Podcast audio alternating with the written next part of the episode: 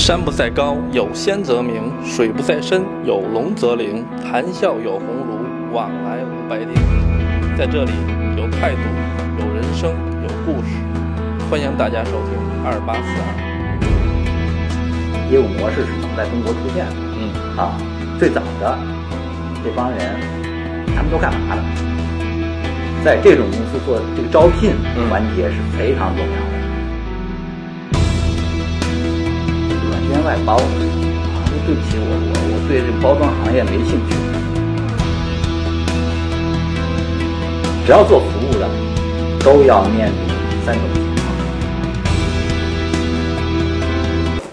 今天我们请来了九十六号嘉宾，九十号嘉宾呢，也跟我认识有很多年了。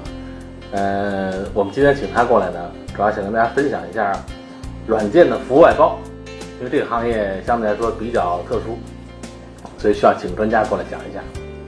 专家做个自我介绍吧。啊，这个没有什么太多自我介绍了，已经介绍我九十六号了啊。当然，我坐这儿呢，我我觉得呃不能成为专家啊，我也不是这个业界的领袖，说来这儿来指点江山，说哪公司做得好，哪公司做得不好啊。实际上我能坐这儿呢，我觉得呢，毕竟是我在这个行业里面呢做了十几年，而且我刚进到这个行业里面来呢，其实中国就刚刚刚刚开始有这个这种这种业务模式啊，因为软件这个东西本来它就，计算机软件这个东西，它本来就是九十年代以后咱中国才慢慢开始，咱们再讲这个软件服务外包，它它肯定就更晚，出现的更晚啊。实际上这个东西呢，在进中国之前，那些大企业啊，其实都在这么做啊。在美国，微软公司也在那么做啊。实际上，它既然有软件开发，而且它是大的公司的软件开发，它一定会想办法来平衡它的这个开发的成本啊。所以我们后面我讲就是什么叫这个软件外包啊。其实我进到这个行业里面来，我特别不喜欢这个名字啊。这个中，咱们给它起了一个中文名字啊，这个业务模式啊，嗯。软件外包，这外包这个词儿吧，特别难听，嗯。啊，它不够高大上，嗯。啊，不够技术。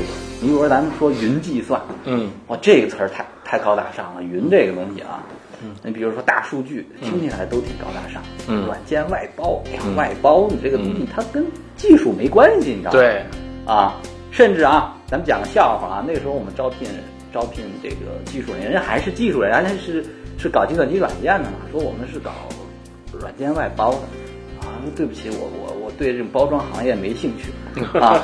我说这就太搞啊！我说，但是虽然他的回答有点有点可笑啊，他居然在这个 IT 行业里没听说软件外包，会会把软件外包理解成包包装行业，但不管怎么讲，也反映了这个词儿确实不好听。啊，但是我在这个行业十几年呢，我自己也没想出更高大上的词儿，那么也没有更牛的人也想出这个这个这个更好听的，嗯。更好听的词儿，嗯。啊，姑且都大家就叫它软件外包，嗯。啊，但是你其实看啊，所有做软件外包的企业，你去看它网站，没有一家公司在它的网站里面提到更多的提到外包俩字儿。啊。啊，你去看，几乎几乎没有。啊，不太容易找得到，因为它这个东西，我们后面讲啊，它实际上跟什么有关系啊？实际上它是两个大的业务范围的一个交集，一个是软件服务嗯啊，软件服务，一个呢叫我们叫外包服务外包，嗯对不对？它实际上软件服务这个外延非常大，嗯啊，这个包括现在啊，什么都可以提供云计算啊，包括什么大数据，这些很多它都是服务，它不是卖产品啊。那么外包服务呢，等于是它它是下面的一个一个软件外包，等于是软件服务下面的一个子集，但它同时又是服务外包的一个子集。服务外包它可能不是技术领域，明白，对吧？保洁、保安都可以服务外包，对，对不对？对啊，而且这个当然领域更多了，像像我们这个这个比较这个这个业界比较叫 BPO 嘛，嗯。叫业务流程外包对，啊，那听起来挺这个这个听起来还挺高大上，嗯。啊，但是我们见的最多的业务流程外包是什么？呢？就是那个售后服务，哦，那真的做上万人的公司那都那都很多，明白。那都是坐席对不对？明白，都是那些接线员，呼叫中心对呼叫中心，你联通，他一他可能一个呼叫中心可能就几百人上千人，他那他自己雇吗？他不自己雇，他都是这个服务公司给他做。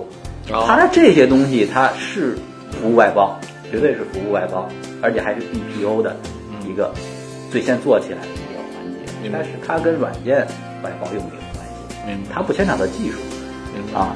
或者说它也牵扯到技术，只不过这个技术没有那么复杂，人人可以掌握，呃，所以相对来说它是简单的技术，是不是？呃，也可以这么认为，但它实际上它可以不是软件业的这个呼叫中心，它还可以给银行业做，给金融业做，做就给保险业做，对不对？啊，所以的话呢，我觉得就是软件服务外包这个词儿呢，和这个这个业务特点，它有外包服务的特点，嗯，它也有这个软件软件软件这个服务的特点。而它最早出现呢，实际上它这个业务模式呢，我有时候给一些这个朋友解释，最简单的解释，我们讲这个狭狭义的，最狭义的，嗯。也就是最传统的。啊。为什么这么讲狭义呢？其实你去看所谓的软件外包公司啊，现在业界比较有名的，像文思啊、嗯。博研呀、嗯。啊，包括等等等等 A A A 公司、B 公司嗯。啊，其实他们的业务，我们讲狭义的软件外包，嗯。是他们的主营业务，但是没有一家公司只做这个，啊，其实他都在把外延往往外做，啊嗯，而且他每一个公司都希望转型，都希望转型，都不是做这个狭义的软件外包，啊，为什么？啊？我们实际上讲这个软件外包的它的这个这个业务的特点，我常跟别人做比喻，不叫不叫做比喻，我就另用另外一个词儿，嗯。实际上就是代工，嗯。啊，就是硬件的代工，嗯，实际上是软件的代工，知识产业的代工哎，对吧？是软件业的代工明白。啊。咱一讲代工，咱都咱都知道这个富士康没错。但是富士康有名儿，它它不是因为它技术有名儿，对不对？对，它因为跳楼，对不对？对员工跳楼，对不对？啊，所以你代工的企业，它有代工企业的特点。所以我们就说，为什么这些软件企业啊，这些软件外包企业，啊他们都谋求转型。但是他们最初为什么选择这个企业？呃，转选择这个行业啊？那么我们最开始我接触到的这些公司，因为都是从很小的公司开始进入到这个行业，哎，发现有这个行业，进入到这个行业，他们当时为什么这么做？啊，实际上这个历史，我觉得我可以分享给大家啊。而且他们现在为什么其实不提外包这个词儿啊？但是其实他们还在做啊。你去看，我前几天看网上挺有意思，这个知乎啊，问这个他拿到一个文思的 offer 啊，说把他送到花旗啊，花旗的一个研研发中心。但我想花旗应该他他他的研发应该不是做金融，他肯定是花旗自己的一些有关软件的一个测试中心啊。他说拿到这个 offer 啊，他说要他他问大家了解文思吗？要要不要去啊？这个你当然一看就知道这是一个服务外包，而且是在客户那个，实客户实际上啊，对开发。其实对所有的人在底下回答的，其实都是这行业里的人。哦，我看这里面有招，他说我是这个在外包工作招聘的啊这个招聘非常有意思啊，嗯。这个回头我们后面讲，嗯。就是在这种公司做这个招聘嗯环节是非常重要的啊，而且做的让人吃惊啊，嗯。就他们怎么做的，真的那个规模啊，咱们都想象不到。嗯。啊，为什么这种公司一个招聘团队可能上百人，在这个企业里面就是已经在类似企业里做做过这种事儿的人、嗯。啊，给他做回答，嗯。啊，大家讲的都对，其实大家讲的都对，因为因为都是这个行业里的人知乎里面都是专业都是专业人士，嗯。但是他问这个问题呢，其实也反映了整个这个代工行业啊，或者软件外包行业它的一个业务策略。嗯对不对？你这个哥们儿很纠结啊，有点顾虑，因为他毕竟拿的不是花旗的这个 offer，嗯他拿到的是文斯的 offer。嗯但是我想，如果他同时拿到文斯的 offer 去花旗，和拿到直接拿到花旗的 offer，直接一个同样的一个职位，嗯那他就不纠结了，嗯对不对？他就没这个顾虑了，他一定他直接就去就去花旗了。嗯啊，所以往往问这些问题呢，其实其实大家也要了解，就是说这个这个业务啊模式，它到底在这个业界是一个什么样的地位嗯啊？其实它到底吸纳了都是哪哪一个层次的人才嗯啊？我们不是说这个这个行业的人才就没有价值啊，其实它有它它的价值。那么我觉得大家把它定位好了，你到底是一个什么样的人才？你追求一个什么样的工作？你在拿到这种 offer，或者是不是要去这种公司工作？那大家就会有一个有一个比较明确的想法啊，不用这么纠结，这么顾虑。呃，所以我讲，我开始呢会讲这个业务模式是怎么在中国出现的。嗯啊，最早的这帮人，他们都干嘛的？嗯啊，其实他们真的都非常像啊，因为我了解这个大陆的公司，我也了解台湾的公司啊。最早做这个行业，几乎啊，几乎都出自一个软件领域啊，很有趣的一个一个软件领域啊，都是从这儿来的。为什么从这儿来？它实际上是有是有是有因果的，是有是有起因的原因的啊。我们讲我们讲是软件代工啊，实际上在这个美国，这它的大企业它一定会这么做啊，因为它研发的话，这一个企业呃，它一个产品说一千人嗯。啊，像微软开发产品，我想一千人总也有啊，但是它不是说从开发这个产品的第一天到最后一天一直是一千人，嗯。也不是说这个产品版本结束了，我们做下一个版本，或者我们换一个换一个产品，又完完整整的一千人全能过去。嗯。所以这种模式一定是他们这些软件公司，尤其是这种大的企业，在研发的过程当中遇到的问题，就是他人员不好周转，所以他一定在开发的前期、中期、后期，他会配置一些其他资源，这样它的成本比较好控制，人员好调配。比如它最多的时候，那好，它外购一些资源；它少了，它就把外购的资源取消。所以它保持它的这个这个团队啊，包包括它的这个研发成本哈、比较健康。包括中国的有些公司啊，包括亚洲的一些公司，其实最早他们在美国有公司，他们有的有的是有分公司的，其实就在给客户做这个东西啊。那么后来为什么通通的大多数都搬到不在美国做了啊，搬到这个亚洲来做？包括有一，咱不说所有的工作，至少一部分工作啊。那么还是因为这个我们便宜，对不对？就是成本的原因对，成本的成本的原因是他们当时选择的是中国，对，因为他是这样，他反正他研发这个这个东西，他一定要有外包的部分。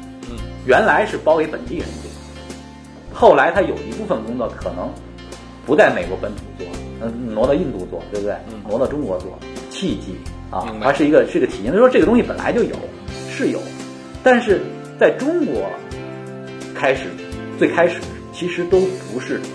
你去看那个时候，中国有很好的，也也有很好的这个做软件产品的公司，像金山啊，那时候就开始有了，对不对？嗯 WPS 啊，九十年代啊，那还是挺挺有名的产品。完，你会发现不是这些公司在做，都是什么公司呢？刚开始做这个起家做软件外包呢，实际上一类就软件里面的一个硬一个细分的一个小行业这一类公司，叫软件本地化。因为我们讲到这个所谓服务啊，我们再再再起一个话题啊，我们讲到服务啊，呃，只要是做服务的，因为软件外包也是服务，只要做服务的，都要面临三种情况啊。一种情况呢，客户不会做，啊，我们会做，所以客户给我们做，对不对？还有一种呢是客户其实会做，我们也会做，但是呢，呃，我们比客户做得好，所以他给我们做，啊。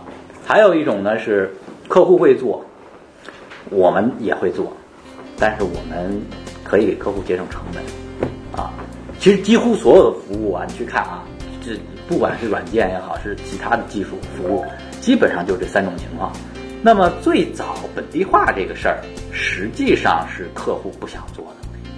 翻译啊，纯翻译的事情，那美国人一定不擅长。你要说把它翻译成中文，翻译成日文，啊，他一定不擅长。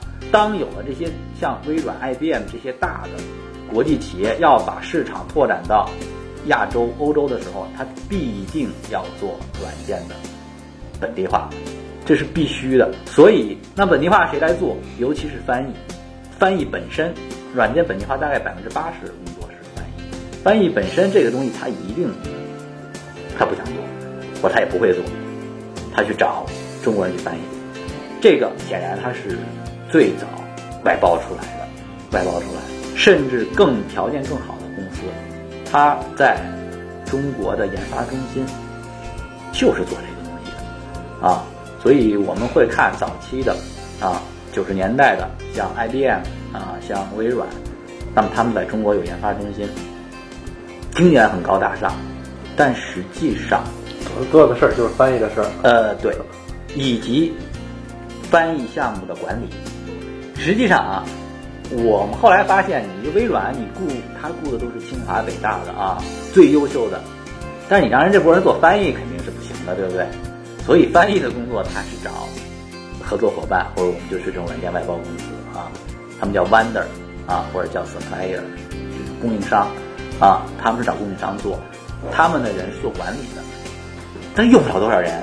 你去看他整个那个产品研发中心啊，没多少人，但是他会有他的呃这个供应商的 Wonder 公司的人员跟在他的场地一起做啊。实际上，这个最有名的这个现在 A 股上市的这个博彦公司，它实际上以前就是给微软做本地化的啊，呃，就是做这个起家的，包括文思啊。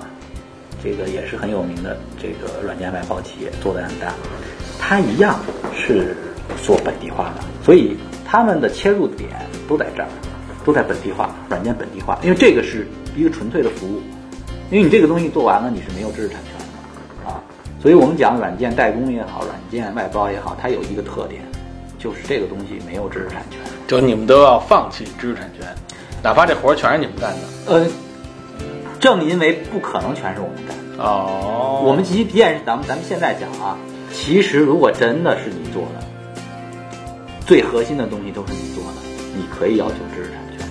我觉得软件外包发展到一定阶段，我知道有一个公司的啊，至少有一个，因为我听过他演讲啊，他讲我们实际上要跟客户分分享 IP 啊，这是在他起步的时候，大家从来没有提过这件事儿，对不对？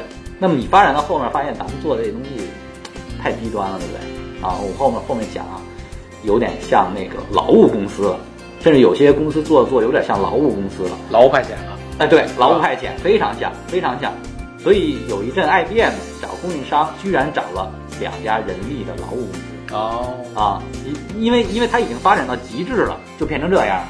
就这工作很简单，只需要随便抓个人过来就不是工作简单，不是工作简单，啊是因为当时 IBM 需要大量的人，他发现从软件公司可能已经找不到找不到合适人了。那么有劳务公司说，你这个事情不就是把人市场上雇到以后，然后送给你吗？嗯，这有什么难的？然后通过你面试，对不对？啊啊，我先帮你面试，我觉得你可能通过你面试，然后我把你的送去，你每月给我钱，对不对？我可以做啊。所以不是说工作简单到说随便去找农民工就可以做，那不是。但是他觉得这个东西是我只是做一个招聘的工作，我为你明白了做了一个招聘服务，所以他？招的还是技术人员是吧？啊，对他找的招的还是技术人员。啊。你比如爱店说我要大型机的嗯维护人员，嗯，那那个时候全网都没几份简历，没错那 IBM 管你要那，IBM 自己都找不着没错。啊，他管你要，那显然你也找不着啊。像这种大家都蛮出手，会不会存在这种情况？啊就比如说，通过这个第三方招进来一个人，嗯，挺好，会不会把他招到自己那儿？啊，对这个我们也讲，这个其实是这个当时做这个业务的公司对都会遇到的一个很有趣的问题。我们为什么讲有趣啊？嗯刚开始大家肯定会很反感这件事，对不对？嗯我找的人，最后你不走了，对不对？而且在这个行业啊刚起步的时候啊，啊、我们讲啊最最简单的啊，他们嗯咱们这种业务啊，它并不是软件外包的一个唯一的形式啊，它是一种业务模式一种 body shop 啊，就是相当于就是就是卖人嘛，没错，就是卖人嘛，劳务派遣嘛，嗯。对不对？它只是一个，即便是在软件外包这个小领领域里面，我们讲 body shop 的这种模式，嗯。也是其中的一个。嗯。那我们讲这一个，就会出现这个主持人讲的一种情况，就是会不会这个人哎 IBM 用的好，IBM 说哎要不你来啊，你你别给某某公司干了，你来你就是我们这种情况呢，原先双方非常默契，的合同也写了啊，不允许发生不允许，不允许发生，不允许发生啊。后来为什么会演变到变成一个很有趣的一个情况？就是因为大家也会想，我们也可以推演这种业务啊。呃，首先这种人没有被 IBM 雇到，他被呃这些服务公司雇到了。嗯雇到以后呢，可能因为有些原因，这个简历 IBM 可能看不到。嗯比如他的学历可能没有那么好。嗯实际上，我们在在讲题外话啊，这个 IBM 研发中心啊，因为我接触的这个里面的人非常多，还其实还不是清华北大人多，因为清华北大人可能好多都出啊。那个时候啊，我们讲九十年代末，嗯啊，这个两两千零零零年代初，嗯啊，那他能出国，嗯实际上他的研发中里大批的是哪个学校？北航，北航帮。就是你要找到北航的人，嗯那很容易通过面试，他们都是师师兄、师弟、师姐、师妹的，明白啊，大量的北航的。但不管怎么讲啊，其实我们在刚开始的时候绝对是能雇到北航的毕业生的，嗯你后来慢慢的你绝对顾不到。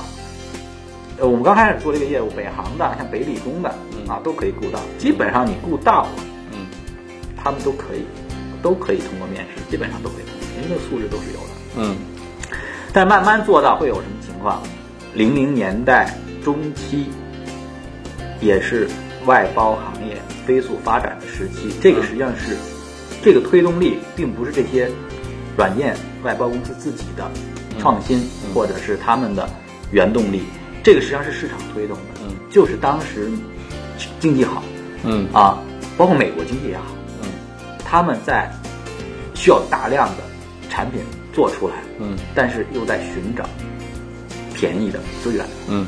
就是在这种情况下，所以不仅仅是软件外包公司从美国接到了更多的生意，实际上连微软中国、IBM 中国从他们的总部也接到了更多更多的生意。哦。啊，也就是说，是他们他们这些研发中心自己从从美国都拿到更多的活儿，明白。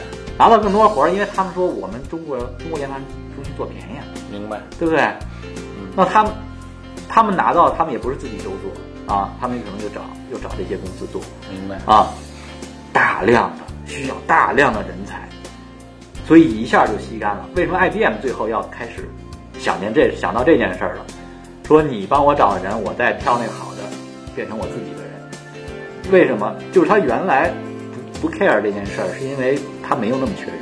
嗯他自己通过他的渠道可以找到北大的、清华的、北航，他可以找得到。他后来发现他的队伍太大了啊，他需要的人太多了，嗯他自己从市面上已经找不到了。他发现这些人都做了一年了、两年了，他真的有合适的，而且他熟悉，他不是通过几轮面试，这个都干过了，那也是百里挑一啊。嗯所以就开始有这种情况了。那么当然，这些服务公司都说那不行，你这个我我们还将来怎么做，对不对？你都把我们人挖走了。后来呢，大家也都同意了。得给赔偿买人呃，不是，后来为什么这些公司也想通了？就是说，如果你不放这个人，这个人也做不下去，他也不会在你公司。当他认意识到啊，IBM 看上我了，好，你不放我，或者说我有这个本钱了，后来这些公司发现忙了，这些人他也留不住，那不如送给 IBM 一个一个人情，而且呢，后来这些公司呢发现呢，虽然是一个负面的事情，还有一些正面的解读。就以后他在招聘呢，他就这么说了，哎，你要愿意去 IBM 啊，你要是够优秀的话，可以拿我们这些跳板啊，拿我们这个公司当跳板去 IBM。他找不到人，他他可以拿，这是他成为他的一个一个雇人的一个销售的一个策略了啊，他可以他可以这么讲啊。实际上，我们尤其是这个行业刚起步的时候，真的在市场上散落的一些很优秀的人，但是他们真的没有这些简历，哎微软也好，IBM 都可能看不到。我觉得可能跟他们的这个都跟他们的当时那个学历都有关系。他们可能也不自信，我觉得可能我也去那边也去不了。呃，不是，我会发现呢，这往往这些人呢都是很有心计的，啊，很 aggressive 的。他们当时想去，我我我记得有一个小伙子啊，他很聪明啊，这个是我们所后来在我们公司做的职位也很高啊。当时他去博研面试，他跟我们讲他去博研面面试，他就是为了到微软，他就是为了到微软工作，所以他去博研面试，他想通过博研来进微软。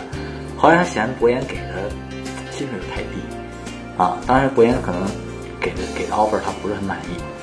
他到我们公司来呢，他是当时我们有一个不是这种 body shop 的，实际上是真的是一个美国的很有名的一个软件公司，把项目拿到我们公司来做。所以他接这个东西呢，他很他相对挑战性大一点。所以那个小子当时他就是为了去想去微软，想跳微软啊。后来他发展很好，因为那个人很很优秀啊。他从我们公司出来，然后他到 HP，然后从 HP 出来呢，他自己创业做了一个呃手机安全的软件。后来这个软件又被百度又收购了啊，他赚了一大笔钱。然后他在百度工作了几年。好像我好像最近又出来了，觉得哎，百度他觉得，呃，进了大企业啊，那很官僚，你知道吗？他不像他创业的人啊，他要他要习惯创业了，他那个大大公司他就待不住了啊。但不管怎么讲，这个小子是是是很优秀的，是我们见过的。好，我们再回来讲，后来这些公司呢就认了。抛开公司的角度来讲，从我一个啊从业者来讲，其实每当出现这种情况的时候，我都挺为他们高兴的。我觉得他们通过我们这类公司找到一个更好的平台，我是愿意这样。那这种人，这种情况是不是也发生的比较少？不会很多吧？呃，一定比例啊，这个东西就看你当时漏网之鱼有多少啊，你能找到。其实有些人啊，在这种外派公司干了十年都有，那也没有被雇走都有，但是他一直一直一直被用啊，也没被退回来啊，但是人家也也不用他啊，也不是说哎你转。都干这么多年了，这个机会和看每人的机会，我哎这是有机会的问题，也要看当时你进到这个企业这个老板啊，他赏识不赏识你，你看有没有本事啊？有人就对上眼了，那就机会可能就好一点。嗯包括那个文思的那个，我们刚才讲知乎给他回答的那个，当然有人就给他说了，说你到这个到这种公司，你还得看你的客户这个经理的这个这个，他们是以他他跟你对不对路，对不对？他要老给你小鞋穿，或者老把那个脏活累活给你啊，嗯，他说那你那你得忍着。但是我说了，这个东西其实跟外包没关系，也没关系。对你认到一个新企业，对不对？你就算是雇主第一手雇的，你一样会遇到这个问题啊。到底你的老板到底是一个跟能不能大家能坐在一起啊？这个实际上都这种情况和这个外包不外包没任啊，对，没何关系没，没有关系，没有关系，做哪个行业都一样对。，所以当时你是是否能被转成这些大公司的员工啊？这个其实这个机会呢，也都跟也跟外包其实也没什么关系啊。最后他真的觉得你很能干啊，那他可能就会有这个考虑。呃，比例的话呢，我觉得啊，就我看到的，我觉得还可以，还不少啊。至少那些销售可以拿它当个那个那些招聘人员可以拿它当个当个卖点。咱讲那个时候，因为到处都缺人，这个软件服务一下需要那么多人，一下就被吸干。因为因为我们说了，最早啊，这些公司呢是他们给这些国外的软件公司本地化服务啊，所以我们为什么叫代工呢？代工你是实际上你人家是人产品是人家的，对不对？啊，而且人家自己会做，只是说你帮助他做一部分，不管因为什么原因，因为成本的原因，还是因为比如说咱们翻译，咱就是专长，不管因为什么原因，它是实际上是人家产品他自己。那他这种发发给这些外包公司做的这些事情，是技术含量比较低的呢，还是说我自己不具备这方面能力，然后再发给别人再做呢？啊，对，所以呢，这个事情呢，一直也是这一类企业它纠结的。当然，每一个技术服务公司都愿意拿到啊这个技术含量高的工作，这样它利润也高对。但是我讲，咱们刚开始起步，一直现在，实际上多数的工作还是以软件的测试为主。为什么做测试呢？这个测试这个东西啊，是最容易外包出来的，因为它基本上就是软件开发的最后一道工序了，它很容易切出来做。啊，我们在中国这个范围内提供技术服务，不仅是外包公司啊，那么很多这个软件服务公司啊，其实大家都可以做。我们现在讲外包企业，它做的什么东西？它做的是美国人的软件，定义在外包行业里面的。为什么？因为他美国人他自己要做这个软件，他自己的产品，所以当你做的这个东西它不是本地的，它显然它要求高，尤其是九零年代末刚起步的时候，那么不可能有很高级的工作。我讲了，其实最早大家都做本地化，再往前进一步，你本地化的那个中文产品，我还可以帮你做测试呢，对不对？啊，哎，他就从一个本地化公司变成了一个更进一步帮助微软做本地化测试啊。我们讲本地化测试和测试又不一样，本地化测试呢，尤其是像微软啊，它的这一个整个的软件开发是非常的专业的。我们用过大量的软件啊，那时候你知道还有什么呢？中文之星，什么什么什么四通立方啊，就是英文的英文的东西，我们外挂一个中文平台。为什么这么讲？就是因为当时本地化并没有做的非常专业，Adobe 的 Photoshop 那个大家最常用的软件，直到现在啊，大家都在盗版用，对不对？对。但是你现在你看 Adobe 的这个中文软件做的不错，你那个时候啊，那个 OK 啊，那个按钮啊，嗯那翻译成好的，对不对？好，咱们都见过，对不对？嗯但是在微软啊，我在九十年代，微软做的相当的专业，就是这个东西，它从这个产品，它从开发到最后哪些东西是抽出来给翻译人员翻译的，它有大量的工具，然后你做完了，它怎么去把它放回它的源代码里面一块儿编译，生成这个产品。然后本地化测试其实只关心什么？只关心在这个过程当中遇到的问题。当时我们雇人就会有这个问题啊，一说去微软中国做项目，哦，很多人都都去，哦，他愿意去，啊，听起来就兴奋。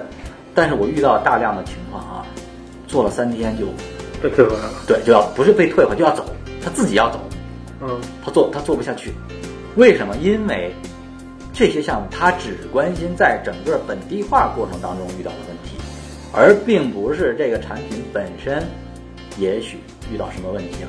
因为我们做当时做大量项目会是什么情况？就说这个东西中文产品我们发现有问题，我们再看英文产品也有问题，这事儿就跟你没关系了，这是人家美国公司的事儿。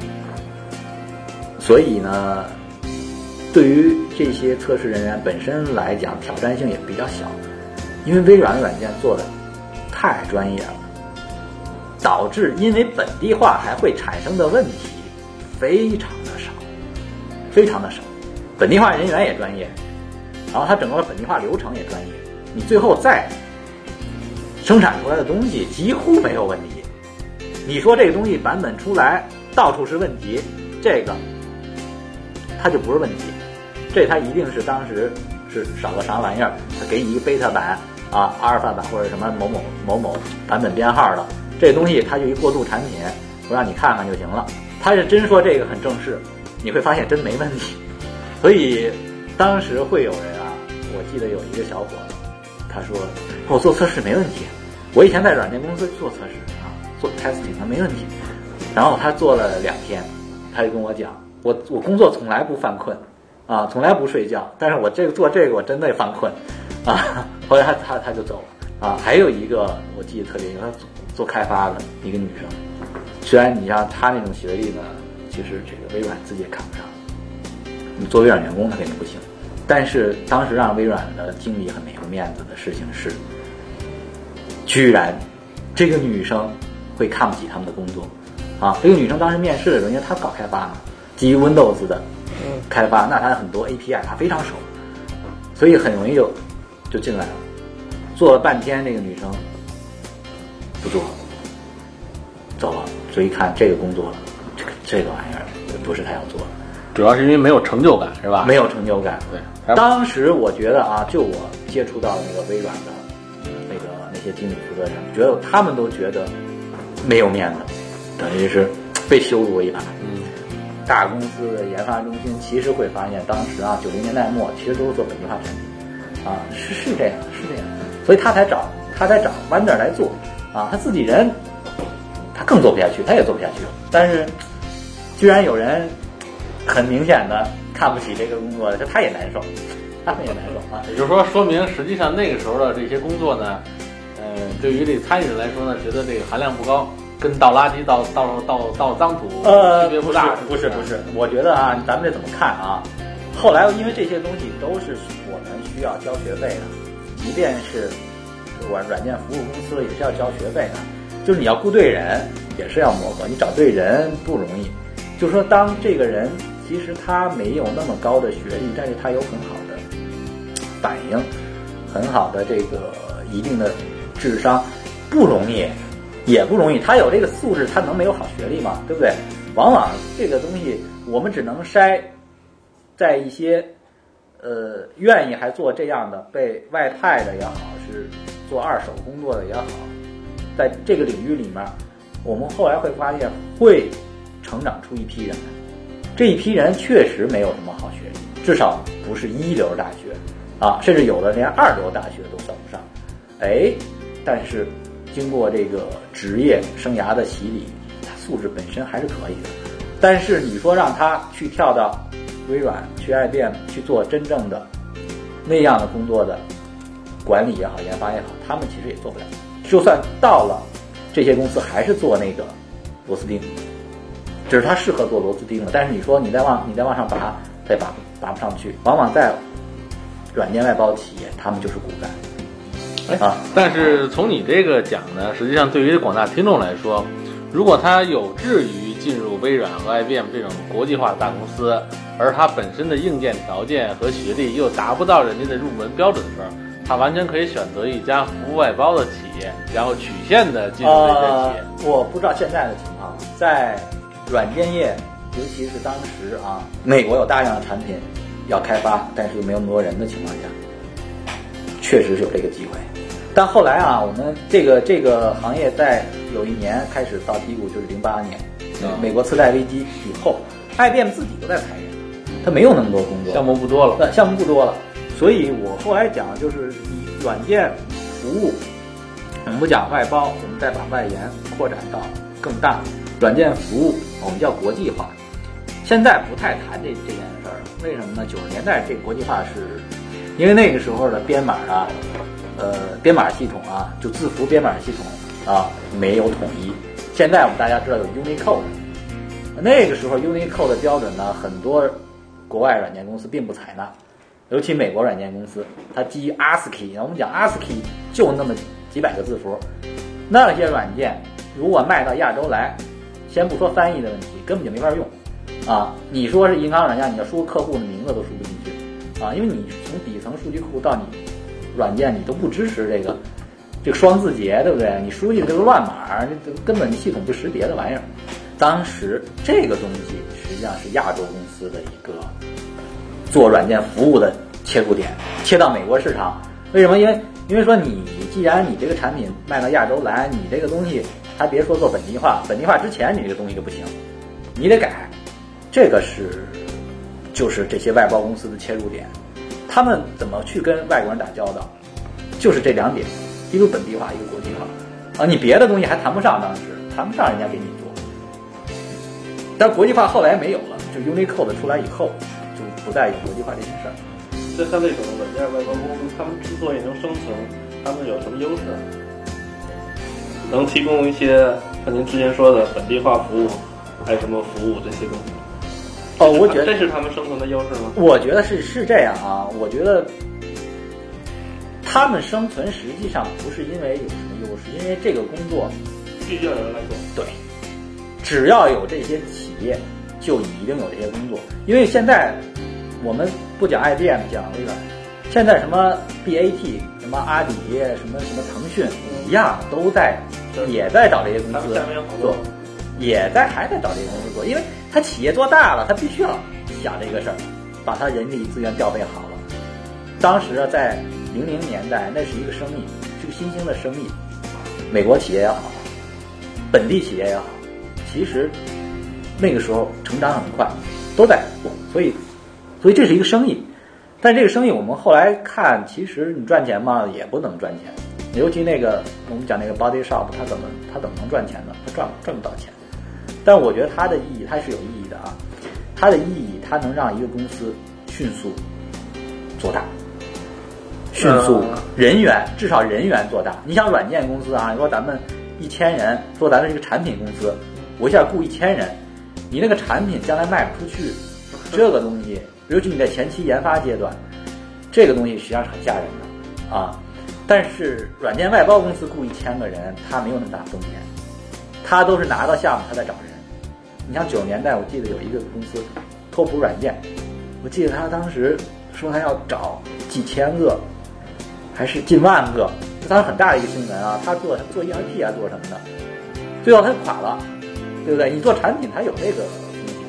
我们外延再扩大了，我讲了啊，我们无论是 body shop 也好，或者你的客户只是软件公司，你给他代工也好，这只是一个狭义的软件外包。我们说现在大多数软件外包企业不是只局限于在这里，对，它一定它的外延都在扩大，但是这个占比重很大的业务还是这个东西，就这个转型是需要时间的啊，也看他们的本事，呃，所以目前他们的业务还是以这为主。那您的意思就觉得这个软件外包公司没有发展了吗？有发展，但是看他怎么发展，因为他永远是做一个软件企业的一个起步的一种方式，它是一种方式。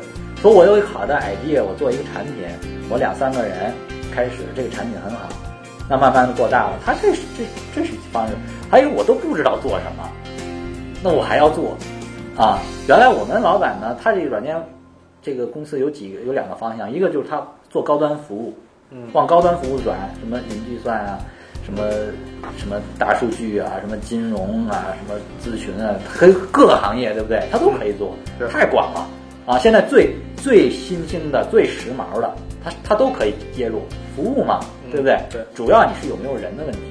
还有一个，他往产品公司那儿转，啊，就是他哪个对他给人家做了那么多产品了，哎，他觉得哪个产品他可以抄，啊啊，对不对？啊，他就，那你给美国人做那 A 产品，他可能在国内做个 B 产品什么的，有点类似的。其实这个当时的老板不是没想过，这个这些老板都想啊，反正几个模式，还有一个模式我也讲了，跟客户分享 IP，嗯。对不对？我也高端了，你说的这个软件我跟你一块儿做，甚至 idea 也许还是我的，或者说说你有的，对，咱们合作，然后分享 IP，这样你软件卖了，我可能还提成。他们是都在往这些方向转，但是他在转之前，他先有一个架子，他能不能往高端服务也好，是拿到自自自主自自主开发软件也好，或者分享 IP 也好，那是这个最终这个公司的能力的问对题了。最终老板能力的问题对。他有些老板可能还没到这一天呢，他的公司他觉得价钱好，卖掉了。对，给别的老板去做吧，啊，我就不做了，啊，我重新重新去去做别的，都有可能。但我觉得就是有有理想、有情怀的，呃我觉得这还都是方向，是就是能不能实现。当然，你在这个过程当中，可能大量的这个呃普通的员工，那他就是螺丝钉啊。不不过不像这个行业，哪个对行业都一样。没错啊，你说你你是外外派到花旗做测试，那你看你是这块料就做呗，嗯对不对？你你有更好的机会，了你就去去争取别的呗，对不对？但是这个行业，我觉得它它是有它是还是有发展的，对吧？对。我讲呢，再投资没有人投资这种行业啊，也就是说它是比较低端的软件行业的里边的一种，是吗？嗯，做软件行业里边的一种模式我觉得它是一种起步的模式。啊，起步至少当时这些人靠着啊、这个靠着这个切入点，都曾经做得很大，都曾经做得很大，因为这个也有机会的问题。当时国际市现在知名的公司有有有这样例子吗？比较什么？